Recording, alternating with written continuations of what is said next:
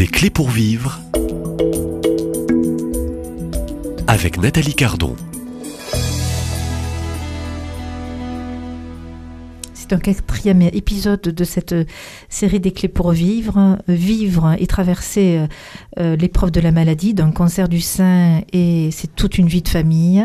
C'est le fil conducteur de cette euh, série. Euh, bonjour Nicolas et Marie d'Argegène. Bonjour. Alors, je me tourne vers vous tout de suite, Nicolas d'Argegène. Durant ces deux ans aussi d'épreuve pour toute une famille, vous avez beaucoup écrit, posté sur Facebook. vous mmh. avez utilisé Facebook et vous postez, et on est le 17 août 2021. Vous vous rappelez très bien, hein, Marie oui. cette date. Hein.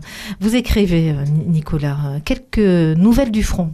Euh, l'opération s'est bien passée. Je viens de passer deux heures avec Marie qui récupère bien. Elle est très sereine et a retrouvé son beau sourire que vous connaissez tous et que nous aimons tant. Elle a pu parler avec les enfants qui vont très bien.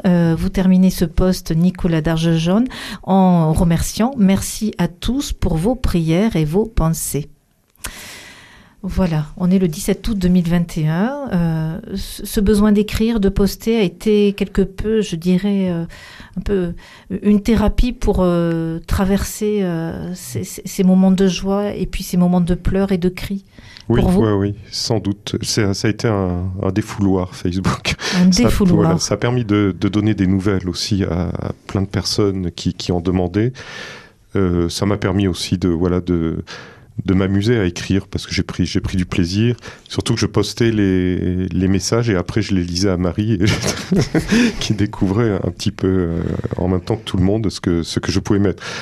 Toujours en restant, j'ai jamais mis de, détails, jamais mis de, photos qui je, enfin je pense pas avoir, euh, qui pourraient être choquantes. J'ai toujours essayé de rester dans une, une certaine euh, pudeur, avec un petit peu d'humour pour essayer, beaucoup d'humour, hein. pour essayer de, passer de passer ces caps-là. Et c'est vrai que le 17 août, donc le jour de l'opération, euh, j'avais lancé avant une, une espèce de, de, de, groupe de, pour demander des prières autour de nous.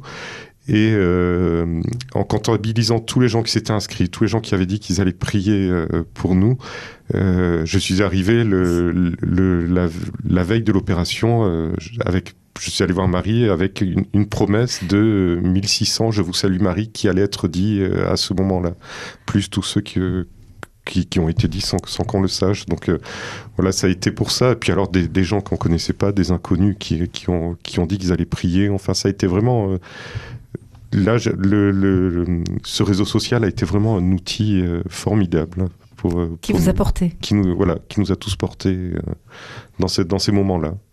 Euh, ce 17 août 2021, euh, vous vous rappelez, hein, c'est le jour euh, de votre opération. vous pouvez en témoigner. il y a avant la préparation aussi, on imagine bien, psychologique, hein, quand on est une femme. Oui. Et quand on a un cancer du sein et surtout l'ablation du sein. La préparation est, très importante. On a eu la, chance, euh, j'ai eu la chance d'être suivie à l'Oncopole à Toulouse et vraiment euh, l'équipe, euh, enfin l'ensemble des équipes, des intervenants et tout le monde est merveilleux. Voilà, on a été très entourés euh, de vraiment de, la dame qui venait faire le ménage dans la chambre en toquant tout doucement, euh, en me disant est-ce que je vous dérange, je peux repasser plus tard, ne vous en faites pas. Incroyable, les, infirmières euh, merveilleuses, les médecins, la psychologue est intervenue aussi, m'avait bien préparé, nous avait bien préparé, voilà ce qui allait se passer. voilà, dans un premier temps, normalement, je devais avoir l'ablation du sein et la reconstruction dans le même temps opératoire, ce qui pour moi effectivement était beaucoup plus facile parce que je m'amusais à dire je ressortirais de la toute neuve. Alors ça, faisait rire les autres. Je disais jamais je pensais être tatouée, jamais je pensais euh, faire la chirurgie esthétique. Et en fait j'ai été tatouée pour la euh, radiothérapie, ce qui est obligatoire. Alors évidemment c'est minuscule donc ça se voit pas, mais euh, voilà j'ai la chirurgie esthétique. Je disais ça à nos enfants et ça les faisait beaucoup rire.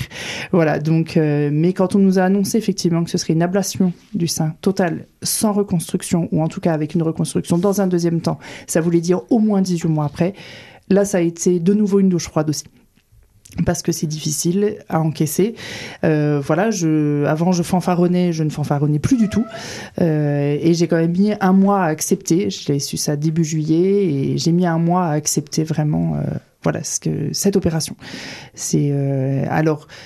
C'était pas, c'était pas une révolte, ça n'a pas été une révolte contre Dieu, pas du tout, mais plus une révolte contre cette maladie en disant flûte, c'est, ça me pourrit déjà la vie, et en plus ça empêche ça, il y en a marre. Voilà. Mais bon, on a, on a été bien préparés, on en a beaucoup discuté, nos enfants ont été bien préparés aussi. Et voilà, nos, mes beaux-parents ont été euh, au top. C'est eux qui ont accueilli nos cinq enfants pendant mon hospitalisation.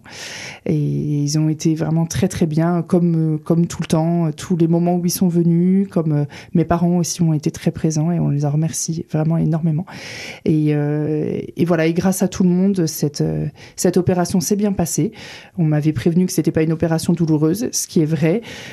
étant infirmière, moi j'ai voulu voir la cicatrice tout de suite en me disant de toute façon il faut plonger parce que sinon ça sert à rien de reculer, ce sera plus dur après.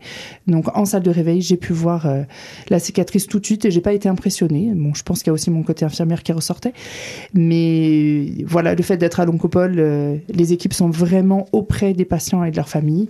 J'étais à peine arrivée en salle de réveil que le chirurgien appelait mon mari pour lui dire que tout s'était très bien passé. Euh, voilà, j'ai travaillé au bloc opératoire et je connais peu de chirurgiens qui font ça. Donc il y a la malade, la patiente et puis aussi, je dirais, le, métier qui parle. On, l'entend très bien, Marie Dargegène. Donc ce 17 août 2021, il y a l'opération qui se passe bien, il y a l'ablation, mais pas du tout euh, la reconstruction. Et ça, c'est donc un mois de digestion, hein, un, mois d'acceptation, un mois où on imagine que intérieurement, euh, euh, il y a un cheminement encore à faire et, à poser. Un cheminement peut-être aussi en famille, hein, car J'imagine que parmi aussi euh, cette fratrie des cinq, je sais que vous avez une fille, l'aînée. Euh, euh, comment a-t-elle traversé un peu cet épisode? Parce qu'on touche à la féminité aussi et, à sa maman. Et elle est renvoyée à sa propre féminité. Oui, c'est difficile. Notre fille aînée avait 13 ans, donc pleine puberté, avec les chimios comme quasiment tous les patients euh, sous chimiothérapie, j'ai perdu mes cheveux. Euh, voilà, l'ablation du sein en plus. Le... C'est beaucoup. Voilà, il y a, y a beaucoup, de, d'effets qui touchent à la féminité et c'est, difficile à vivre pour une jeune fille. Donc euh, voilà, le fait de perdre mes cheveux, on avait dit aux enfants, ceux qui veulent voir, voient, ceux qui ne veulent pas voir, ne voient pas. Euh, je leur avais montré que j'avais des catalogues pour choisir les perruques, pour choisir euh, voilà les, les turbans que je pouvais avoir, mais on les a laissés on a laissé cette question-là très ouverte en leur disant voilà, ceux qui veulent voir, c'est bien, ceux qui ne veulent pas voir, c'est bien. Mais surtout, on ne veut pas vous, vous choquer et, euh, et on répondra, on essaiera de répondre au mieux à chacune de vos attentes. Donc, nos enfants, nos garçons, nos deux aînés garçons qui avaient 11 euh, ans et 7 ans ont souhaité me voir sans mes cheveux. Et notre fille n'a jamais voulu. Et on n'a jamais montré aux deux derniers qui, voilà, qui, avec leur handicap, ne se rendaient pas compte de tout et c'était aussi bien. Euh, ils savaient très bien que j'étais malade, ils me voyaient très bien au fond de mon lit, en train de vomir, etc. Et c'était déjà bien suffisant. À, à 3 et 7 ans, c'était amplement suffisant. Alors on était le 17 août 2021 et euh, je reviens vers vous, Nicolas. Vous postez encore, vous écrivez euh, deux semaines après, le 3 septembre 2021. Euh, aujourd'hui, résultat des analyses de ce qui a été retiré lors de l'opération, malgré donc la, chimiothérapie, malgré l'ablation totale, il restait des cellules cancéreuses. Donc nous sommes repartis pour une chimio programmée sur une année, une sorte de douche froide aujourd'hui qui nous fait voir que la grisaille du ciel comme quoi 2021 est une sale année. Vous avez posté ça donc euh, deux semaines après euh, donc l'opération. Euh, vous parlez aussi de dans ces temps aussi de, de maladie, d'épreuves pour vous et toute une famille de yo-yo. Un jour le ciel est bleu et un autre jour le ciel est sombre et tout gris et c'était le cas. Oui, oui, ça a été la douche froide parce que on espérait, on s'est dit ça y est, c'est terminé. Euh, on tourne la page. On tourne la page. Il y aura la reconstruction euh, plus tard, mais bon, c'est qu'une affaire de, de, semaines. Et puis là, voilà, les résultats tombent et on apprend que bah, que c'est pas terminé et et, euh, et on l'avait pas prévu. C'était ça le. Et il fallait repartir sur le front. Il fallait repartir sur le front et, et on avait gagné une bataille, mais on n'avait pas encore gagné la, la guerre. Donc euh, voilà, on était. Il fallait il fallait repartir, mais finalement tout était tout était tout était rodé les les voilà nos amis euh, nous accompagnaient euh, pour toute l'intendance pour les, les, les, transports des enfants. On avait, on avait les chaînes de prière qu'il fallait. On avait, on avait les, les, amis qui nous, qui nous soutenaient quand il fallait. Donc finalement, euh, c'est, ça a été un, oui, ça a été prolongé d'un an et ça, c'était déjà dans les rails. On, on avait l'habitude. Ça roulait. Ça roulait. oui. Alors on roule avec vous. Hein. Euh, on roule avec vous et euh, on continue. On, ne s'arrête pas. Euh, c'est juste une pause pour vous retrouver ici même dans ces studios à Lourdes, pas très loin de cette grotte Massabielle, lieu de grâce. Et cette grâce vous apportez quand on vous écoute l'un et l'autre. On vous sent porté par la grâce de, de, Lourdes et la grâce de la Vierge Marie. Marie et Nicolas d'Argegène, les invités de la semaine. Euh, je vous propose de vous retrouver demain ici même. Et merci. Merci.